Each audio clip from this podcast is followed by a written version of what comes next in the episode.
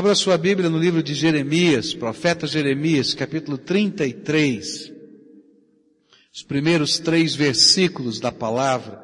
Jeremias 33, versículos 1, 2 e 3.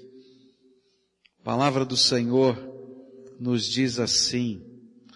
Jeremias ainda estava preso no pátio da guarda quando o Senhor lhe dirigiu a palavra pela segunda vez. E assim diz o Senhor que fez a terra, o Senhor que a formou e afirmou, seu nome é Jeová.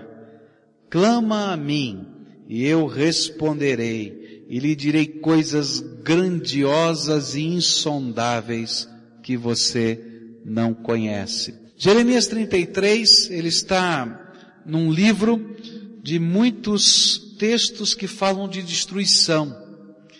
O livro de Jeremias anuncia um julgamento de Deus sobre a terra, sobre a terra de Judá.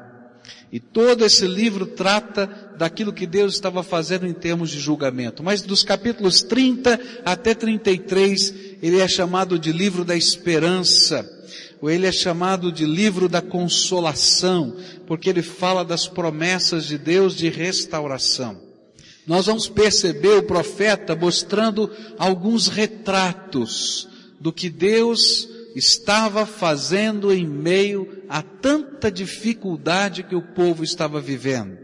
O profeta fala nos versículos 4 e 5 desse retrato, e ele então é, nos ajuda a entender o que estava acontecendo. A cidade sitiada, o inimigo do lado de fora, eles não tinham como sair daqueles muros e não tinham como é, se proteger ali por muito tempo. Aquelas construções nacionais, o palácio real sendo desmontado pedra a pedra para que as suas pedras fossem colocadas para escorar os muros, porque os muros estavam sendo atingidos pelos arietes do inimigo, batiam, batiam, querendo quebrar os muros para o inimigo poder entrar, e eles então iam colocando as pedras das casas, das construções, dos palácios, para escorar as portas e os muros da cidade.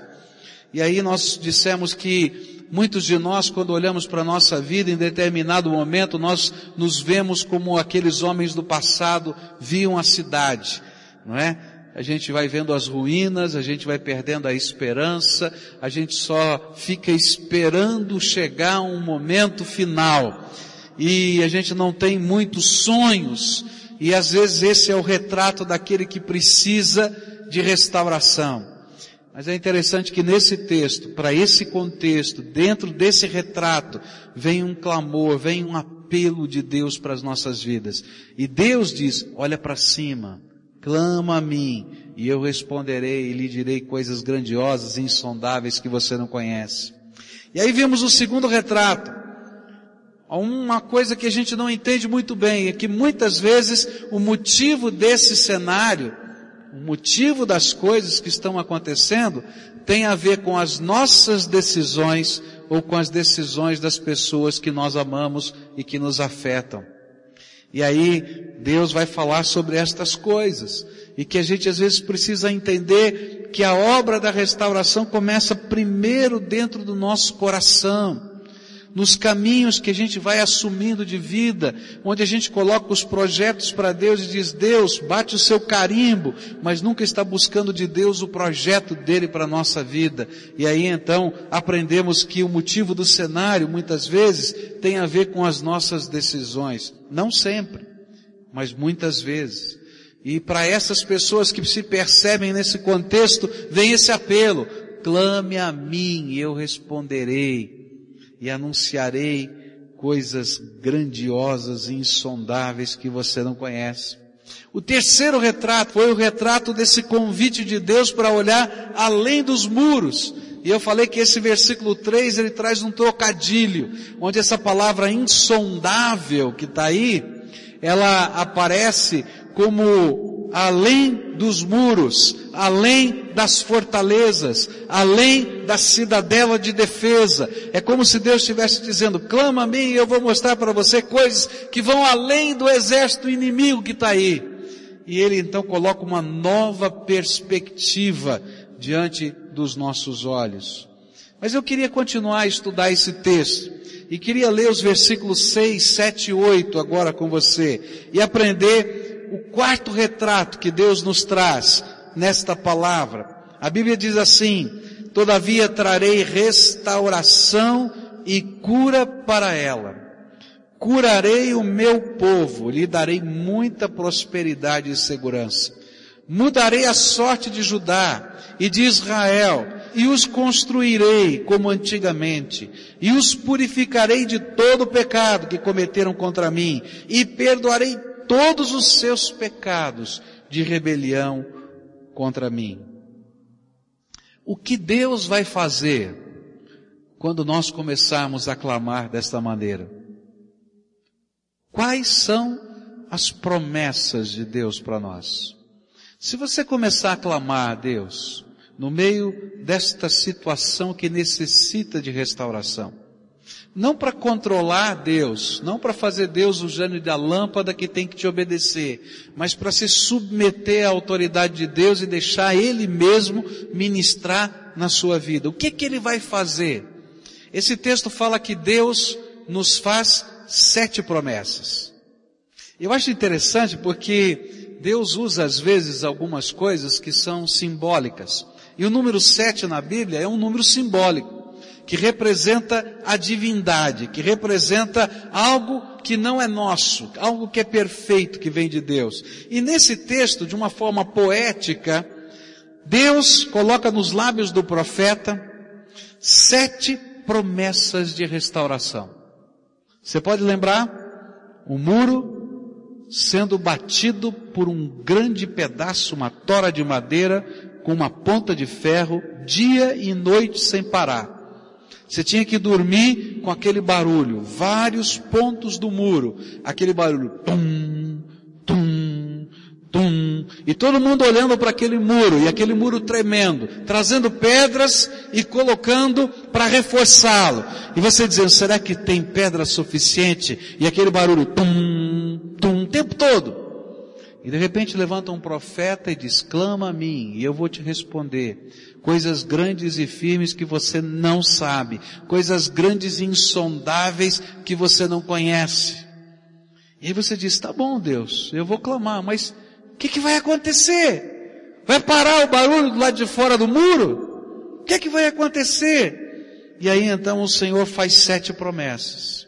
A primeira promessa é alguma coisa que parece tão simples. Ele diz assim, eu prometo que vou restaurar. Eu prometo que vou restaurar. Olha só, todavia trarei restauração. Eu vou restaurar. O que, que significa isso? Eu vou mudar o cenário que cerca a tua vida. E você olha os muros, olha as pedras e continua escutando o barulho. Deus, o Senhor pode mudar esse cenário? Na minha vida, uma das coisas mais difíceis foi acreditar que o cenário pudesse ser mudado. Cada dia que eu voltava para casa e encontrava a mamãe doente, e encontrava o papai separado, e encontrava a minha família toda desfacelada, e eu me sentia o pior de todos os filhos mais velhos, porque eu não sabia como conduzir a minha casa, eu dizia, será que tem jeito desse cenário ser transformado? Será que tem jeito de ser construída alguma coisa boa no meio de tanta desgraceira? E uma das coisas mais difíceis para mim na vida espiritual era crer que Deus se importava comigo no meio daquele cenário. Porque antes que aquelas coisas tivessem acontecido, eu tinha pedido tanto para Deus que elas não acontecessem. Eu não gostaria que nada daquilo tivesse acontecido na minha vida, e agora que eu estava vivendo tudo aquilo, era muito complicado crer que Deus pudesse intervir de alguma maneira. Quando a gente está vivendo tempos em que a gente precisa de restauração, é muito difícil crer nas promessas de Deus. É muito difícil a gente acreditar que algo da graça de Deus pode mudar o cenário. E sabe o que é mais difícil ainda? A gente deixar Deus mudar o cenário na cor e no projeto dele. Porque de alguma maneira você já tem uma cor e um projeto pré-elaborado. O seu projeto está prontinho. Você já sabe exatamente o que você gostaria. Você sabe exatamente como você gostaria. Você tem todos os detalhes. E se perguntarem para você, especialmente se for mulher, ela vai dizer até a cor das misturas de cores que precisam nesse quadro. Não é verdade? Já tem todos os detalhes. Mas sabe o que significa restauração de Deus?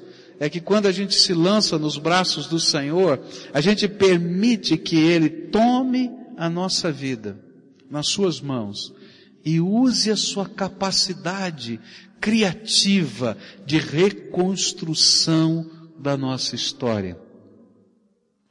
É tão tremendo a gente saber que Ele não está preocupado só com os muros que podem trincar, ou com as pedras que nós já tiramos do lugar, mas Ele começa a reescrever a nossa história colocando um toque de arte na nossa vida. É tremendo como Deus trabalha isso.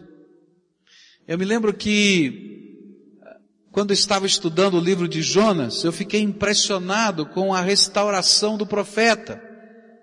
A palavra de Deus nos conta que esse era um profeta que decidiu não fazer a vontade de Deus, que decidiu ir para um lugar diferente daquele que era o propósito de Deus. E ele decidiu assim porque ele não gostava daquele projeto que Deus tinha para a sua vida.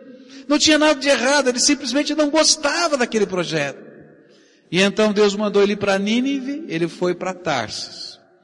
Deus mandou para a direita, ele foi para a esquerda. E quando estava estudando aquele texto, eu fiquei impressionado, porque você conhece a história do profeta Jonas, vem uma grande tempestade, ele é lançado no mar, ele é engolido por um grande peixe, não é? E lá no ventre do peixe ele faz uma oração, buscando de Deus restauração. Ele diz, Senhor, estou aqui no ventre do peixe, virei comida de peixe, estou aqui dentro, estou enrolado, não tenho saída, não tem jeito. Então agora, Senhor, o Senhor pode dar um jeito na minha vida, aquilo que o Senhor tem para o projeto para mim está pronto tal. E aí Deus ouve a oração do ventre do peixe e restaura Jonas. E sabe o que, que me impressiona? É que aquele homem restaurado, ele sai dali e vai pregar. E a sua vida é um tremendo abalo, a sua presença é um tremendo abalo na cidade de Nínive. Sabe por quê? Porque Jonas saiu daquela situação do, do ventre do peixe com marcas na sua vida. A ciência e a história têm nos mostrado que Jonas não foi o único homem a ser engolido por um peixe. E existem relatos científicos que falam sobre isso. E um dos homens, um inglês que foi engolido por um grande peixe, foi retirado de dentro do peixe, depois disso, ele, por causa dos sucos gástricos daquele peixe, ele perdeu a pigmentação da sua pele. Ele ficou totalmente branco, sem nenhuma cor na sua pele. Uma pessoa albina, sem cor nenhuma. Ele perdeu todo pelo do seu corpo, todos os cabelos, sobrancelha, pelo de todo o seu corpo. E muito provavelmente Jonas estava assim. Você pode imaginar? Jonas chegando na cidade de Nínive, aquele ET, né? Brancão assim, sem cabelo, careca, né? E ele então começa a dar o seu testemunho, dizendo, olha, eu tinha, Deus me mandou aqui, não é? E eu tinha que pregar para vocês, mas eu não queria pregar para vocês. E aí eu fui engolido por um peixe, e o peixe me jogou na beira da praia, me trouxe para cá, eu tenho as marcas de que eu fui engolido pelo peixe, pode olhar para mim, mas eu venho aqui trazendo uma mensagem. E de repente, aquele povo que estava lá, ouvindo a mensagem de Jonas, adorava naqueles tempos um Deus que era metade homem e metade peixe. E você pode imaginar o impacto de chegar um homem desse, com esse jeito, com essa aparência, pregando uma palavra. Sabe por que, que eu estou contando essa história? É porque quando Deus faz uma obra de restauração na nossa vida, é impossível que as marcas da nossa dor não fiquem dentro de nós. É impossível que a gente não olhe para algumas pedras e sinta falta delas em algum lugar. Não é um toque de vara mágica que parece que nada aconteceu. Isso não existe. Mas sabe o que é a restauração de Deus na nossa vida? É quando Deus transforma as marcas que antes eram marcas de desgraça em marcas preciosas da graça poderosa dele que mudam a nossa história. Jonas, ele tinha as marcas da desgraça no seu corpo, na sua cabeça.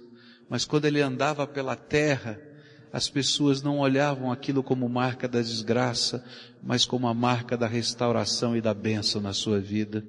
Cada um aqui tem uma história diferente, e a gente não consegue voltar atrás na história para a gente refazer uma série de coisas, mas Deus pega a nossa história e aquilo que antes era uma desgraça, Ele transforma numa bênção e Ele diz, vai meu filho, e eu digo, mas eu posso ir com essa marca? Ele diz, vai, mas Senhor, olha aqui a minha marca, Ele diz, vai porque eu te abençoo.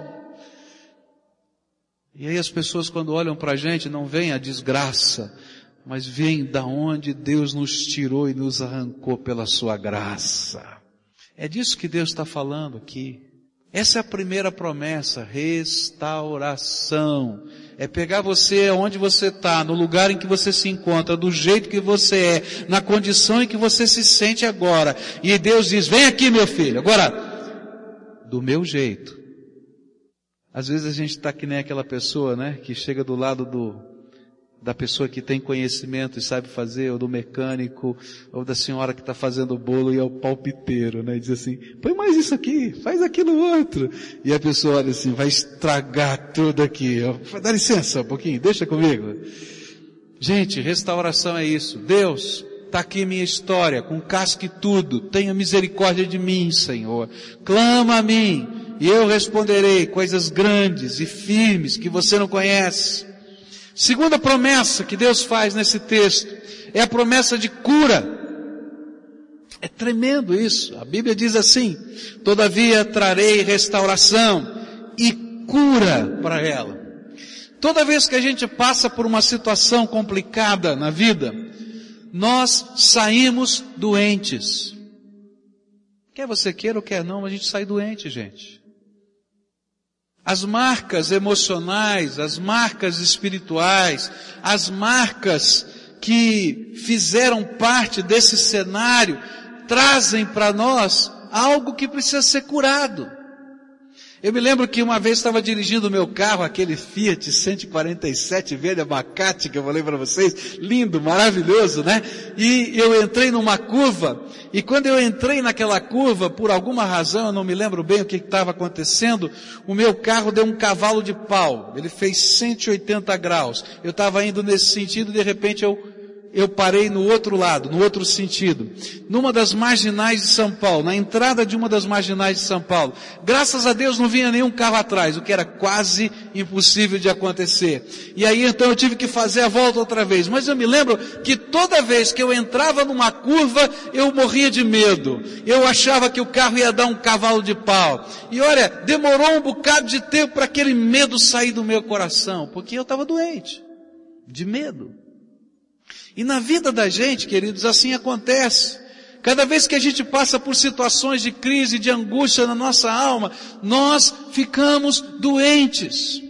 Há doenças que afetam o nosso corpo, há doenças que afetam a nossa alma, as nossas emoções, e há doenças que afetam o nosso espírito. Mas para todas elas nós temos um médico que é sobre todos os médicos, Jesus Cristo. E Ele pode atuar na nossa vida. Deus estava olhando para aquela nação e vendo que aquela nação, por causa de tudo que tinha acontecido antes e o que estava acontecendo agora, ela não apenas precisava de muros novos, ou de uma casa nova, ou de um palácio novo, mas ela precisava de cura dentro do seu coração. Às vezes você está enfrentando uma situação difícil dentro da sua família e você fica imaginando, olha, a gente agora vai tentar resolver. E aí parece que as coisas que você esperava que acontecessem, acontecem mas não está bem. Às vezes houve uma situação de infidelidade dentro do casamento. E você está orando para que haja restauração na casa. E de repente, vocês estão agora caminhando juntos e vivendo juntos. Mas tá, tem alguma coisa errada. Sabe por quê? Porque aqui dentro está machucado e precisa ser tratado e curado. Tem alguém que decepcionou você. Você já disse, olha, perdoei, está tudo bem, a gente está até andando juntos, conversando, mas tem alguma coisa doendo aqui dentro. Você passou por um momento muito difícil, estressante na sua vida. Mas sabe o que eu acho tremendo? É que Deus não olha apenas para o cenário que precisa ser restaurado na nossa história, mas Ele faz uma promessa de cura e Ele põe a mão dele e intervém dentro da gente. Querido, você precisa de restauração. Entenda isso. Não é só o cenário que tem que mudar. O teu coração tem que ser transformado pela graça de Deus. Deus vai mudar o cenário. Ele é poderoso suficientemente para colocar e intervir em qualquer circunstância da vida. Mas lembra, não é somente o cenário, o muro, o ariete, o barulho da noite que precisa sair, mas a graça de Deus tem que entrar dentro da gente. Isso a gente chama de cura, que afeta o corpo, que afeta a alma, que afeta o espírito, que toca todas as bases do nosso ser. A terceira promessa de Deus é que Ele tem prazer em nos fazer prosperar. Versículo 6. Todavia trarei restauração e cura para a era, curarei o meu povo e lhe darei muita prosperidade e segurança. Aquele povo estava orando dizendo assim, gente, acabou a comida. Um cerco de uma cidade, nada entra, nada sai, os estoques de comida vão acabando. Com certeza, naquele tempo, existiam fontes de água dentro da cidade, eles não iriam morrer de sede. Mas e a comida? Ela ia acabar. Ana Alzira esteve aqui na nossa igreja, ela falou em Uambo, quando ela estava debaixo do confronto dos dois exércitos, ela ficou dentro da igreja batista ali em Uambo, e uma das coisas mais tremendas, né, é que quando eles podiam sair de dentro da igreja, entre os bombardeios, entre os, dois exércitos inimigos, ela podia ver pelos caminhos, né, carros jogados pelo caminho, porque não tinha gasolina. Ela podia ver câmeras de vídeo, videocassetes, televisões, móveis, tudo largado pelo meio do caminho, porque nada daquilo tinha valor naquele contexto. Mas lá dentro da igreja tinha um estoque de quatro toneladas de fubá, que eles comiam misturado com água. E tinha gente de todos os arredores que vinha se esconder naquela igreja só porque tinha fubá lá dentro. Fubá com água. Você quer comer fubá com água? Mas, gente, aquilo era uma iguaria para quem não tinha absolutamente nada. E Deus está olhando para uma cidade que não tinha nem fubá com água. Ele está dizendo, olha, eu vou mexer no cenário, eu vou mexer no coração, e vou abençoar as tuas mãos. Deus nunca prometeu que a gente vai ficar rico. Se alguém te pregar essa mensagem, que é uma promessa de Deus que todos os crentes vão ficar ricos, então quero dizer para você que você está ouvindo um mentiroso porque Deus não está preocupado com isso. Mas tem uma coisa que Deus promete nas Escrituras Sagradas. E essa coisa é importante você lembrar. Deus é o supridor da nossa vida. E Ele se preocupa com cada um dos seus filhos. E o que é necessário para que nós possamos sobreviver, Ele mesmo providencia. É promessa de Deus. A Bíblia diz num dos salmos, já fui jovem, agora sou velho, mas nunca vi um justo mendigar o pão. A palavra de Deus nos promete que de alguma maneira Ele vai se movimentar com a graça para que haja suprimento para a nossa vida. Eu não sei o que está acontecendo na sua história, mas eu sei de um Deus que restaura. Eu sei de um Deus que entra na nossa história, que mexe no nosso cenário, que mexe dentro do nosso coração e que se preocupa com o nosso sustento. Meus queridos, essa foi uma lição tão tremenda de Deus na minha vida. Uma das grandes crises que eu tinha para entrar no ministério era o sustento. Ah, eu tinha tanta complicação para entender esse negócio de ser sustentado. Eu comecei a trabalhar muito cedo, comecei a trabalhar com 14 anos de idade. Sempre me sustentei. Para mim era complicado entender esse negócio de receber salário da igreja. E mais complicado ainda de saber que o povo podia levantar numa assembleia e votar o meu salário. Você já pensou que coisa esquisita? Né? Ah, voto isso, voto. Nossa, mas que coisa horrível. Como foi uma luta para mim isso. Até o dia que Deus abriu os meus olhos para entender que eu servia e quem me sustentava era Ele. Depois eu entrei numa outra crise, a crise da velhice. Como é que eu vou me preparar para a velhice? Como é que eu vou ter dinheiro na velhice? Até um dia que Deus me explicou que o levita não precisa ter herança, porque o Senhor é a sua herança, é a sua prosperidade, é a sua terra. Ele não precisa ter nada disso, ele é o Senhor quem o sustenta. E aí, meus irmãos, eu entendi uma coisa tremenda. O Deus que me sustentou quando eu tinha 14 anos. O Deus que me sustentou quando eu tinha 16 anos. O Deus que me sustentou quando eu tinha 21 anos, quando eu comecei o ministério, é o mesmo Deus que me sustenta agora e vai me sustentar até o dia em que eu morrer. Esse é o Deus da minha restauração. Eu confio nele. Vou trabalhar, porque o trabalho é parte do projeto de Deus, mas Deus vai abençoar o meu trabalho. É isso que ele está prometendo. Essa é uma das promessas do Deus que restaura. A quarta promessa que Deus nos dá é segurança. Se Deus é por nós, você acredita nisso? Crê? Então você pode ter segurança. Gente, quando eu era garoto, eu morria de medo do escuro. Eu ia descer para o porão da minha casa. Quantas vezes aconteceu isso? Meu pai dizia, vai pegar lá uma ferramenta lá no porão. E eu olhava para aquele porão de noite e dizia, ah, eu tenho que descer naquele porão. Ah, e aqueles porões antigos que você acende a luz do porão só quando você chega lá embaixo. Você tem que descer a escada com a luz apagada. Gente, que angústia era descer naquele porão. Ah, que coisa horrível. Eu me lembro que uma noite eu estava descendo para aquele porão e eu estava tão angustiado por causa que o porão estava escuro escuro. E lá embaixo o Senhor falou comigo, do que é que você tem medo? Dos demônios? E eu quero confessar que eu tinha medo de demônios. Eu sou o teu Deus. Pode descer. Você tem medo do quê? Jesus é a nossa segurança quando nós deixamos Ele ser o restaurador da nossa vida. Outra promessa que a palavra de Deus nos faz é a promessa de reconstrução. E ele vai dizendo para a gente aqui, olha, verso 7, mudarei a sorte de Judá e Israel e reconstruirei. Gente, que coisa tremenda, porque Deus não somente pega o que estava lá, mas Ele começa uma obra nova na nossa vida.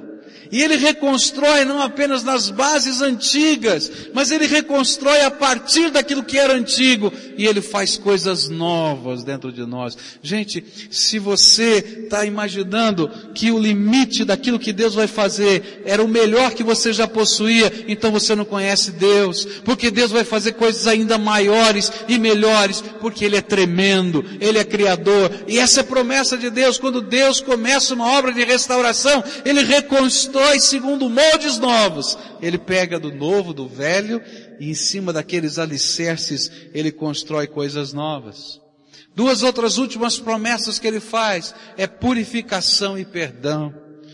Muitas vezes no meio da restauração a gente se sente sujo. Você já viu alguém trabalhando numa obra? Todo empoeirado, todo marcado pela destruição do entulho, a poeira toda na gente e a gente precisa ser limpo, lavado.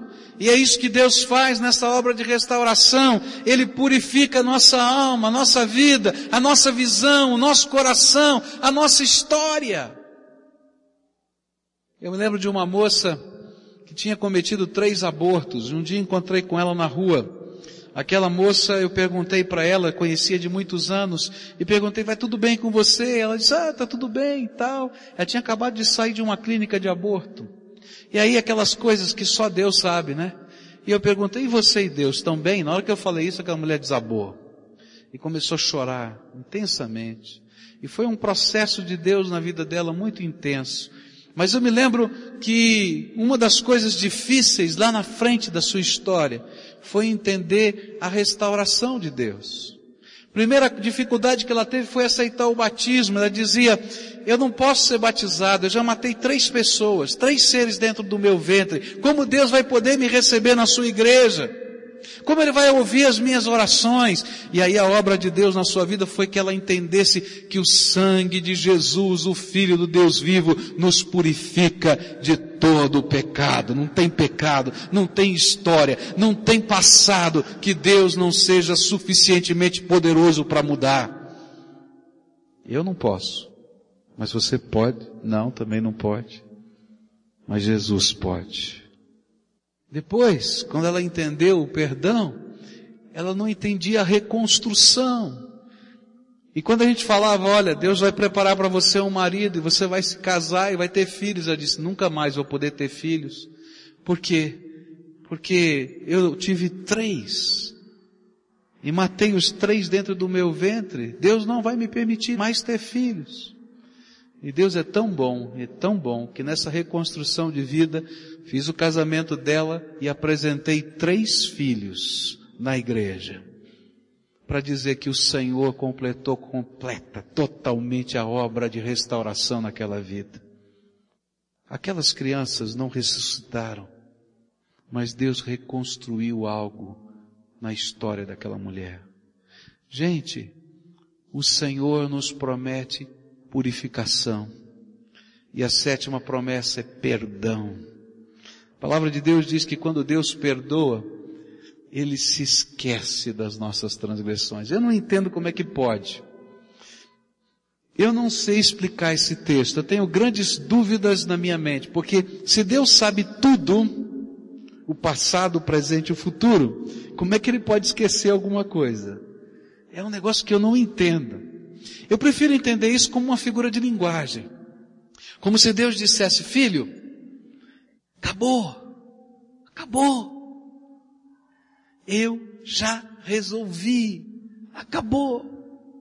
E aí às vezes eu venho para ele e digo, papai, tá doendo ainda porque eu sei, eu já, ele diz, acabou. E o que me faz entender esse texto do perdão de Deus é a parábola que Jesus contou do filho pródigo. Você lembra dessa parábola? Coisa tremenda, não é? Essa parábola fala de um menino que segue a sua vida, quer fazer do seu jeito todas as coisas e faz se dá mal, se arrebenta, e lá no meio do caminho da vida ele diz, sabe de uma coisa, preciso voltar para a casa do meu pai. E ele vem ensaiando o discurso, pai, pequei contra o céu e contra ti, não sou mais digno de ser seu filho, faz-me como um dos trabalhadores da sua casa. E ele vem recitando o discurso o tempo todo, o tempo todo. O que, que eu vou falar para o meu pai? Pai, peguei contra o céu, contra ti, não sou mais digno de ser chamado seu filho, não é? Faz-me um dos seus trabalhadores na sua casa. Ele vem o tempo todo. E ele vem mal cheiroso todo marcado pela vida, e ele vem pelo caminho, ele vem pelo caminho, ele vem pelo caminho, recitando o discurso. E o papai vê de longe, e o reconhece. E diz a Bíblia que nessa história o papai sai correndo na direção do seu filho, e o abraça. E o filho começa o discurso.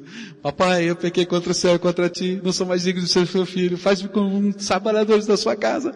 E o papai diz assim, traz a roupa mais bonita, traz o anel, traz a sandália, porque esse filho estava morto. Esse filho estava perdido, mas ele foi achado. E ele não quer saber das outras coisas. Isso é perdão. É um Deus que tem prazer em restaurar a nossa vida. Queria convidar você a viver isso as sete promessas de Deus para você hoje. E essas sete promessas estão condicionadas a uma coisa. Clama a mim, e eu responderei, e lhe direi coisas grandiosas e insondáveis que você não conhece. As sete promessas que Deus quer fazer, queria fazer para aquela nação que estava vivendo aquilo. Gente, para um pouquinho agora de pensar na pedra. Para um pouquinho de pensar no muro. Para um pouquinho de pensar no ariete que está batendo na rocha aqui e vai quebrar a qualquer momento. Para um pouquinho, olha para mim e deixa eu mudar a tua vida. Mas não vai ser do teu jeito. Do meu jeito. Me entrega o controle. Eu sou o Deus da restauração. Eu sou o Deus da reconstrução. Eu sou o Deus da cura. Eu sou o Deus do perdão. Eu sou o Deus da purificação. Eu sou o Deus que prospera o teu trabalho. Eu sou o Deus da sua salvação e segurança.